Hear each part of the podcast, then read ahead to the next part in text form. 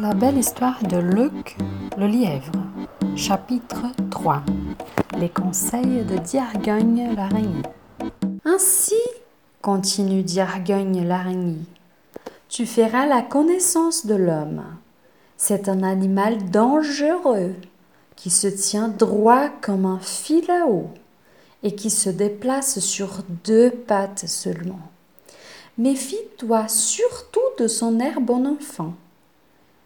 J'ai, moi qui te parle, longtemps habité sous son toit. Je l'ai aidé à se débarrasser de nombreuses mouches qui suyaient ses aliments, aggravaient ses plaies, agaçaient son sommeil. Mais l'ingrat ne m'a marqué aucune reconnaissance. Au contraire, un beau jour, il a pris un balai il a crevé ma toile et il a failli m'écraser.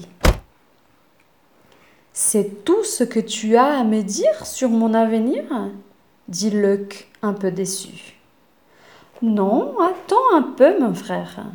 Ce n'est pas tout. Je t'ai conseillé d'être très prudent à l'égard de l'homme.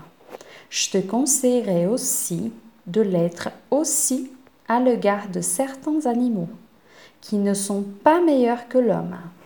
Ces animaux sont aussi ingrats et plus féroces que lui.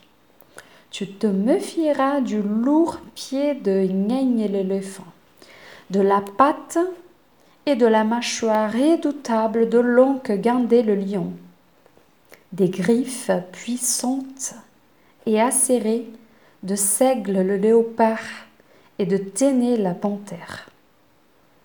Tes conseils n'ont aucune importance pour moi, se moque le, lièvre. Je te croyais plus savante que cela.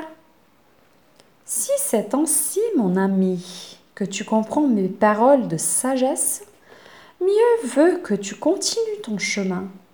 Je n'aime pas qu'on se moque de moi. Eh bien, tant mieux, ricane le lièvre. Je n'ai pas besoin de tes conseils de prudence. Je suis assez grand comme ça et assez intelligent pour me défendre quand il le faudra contre l'homme. Madame Gneigne le lephant, l'oncle Gandé le lion, contre la dent des uns et la griffe des autres.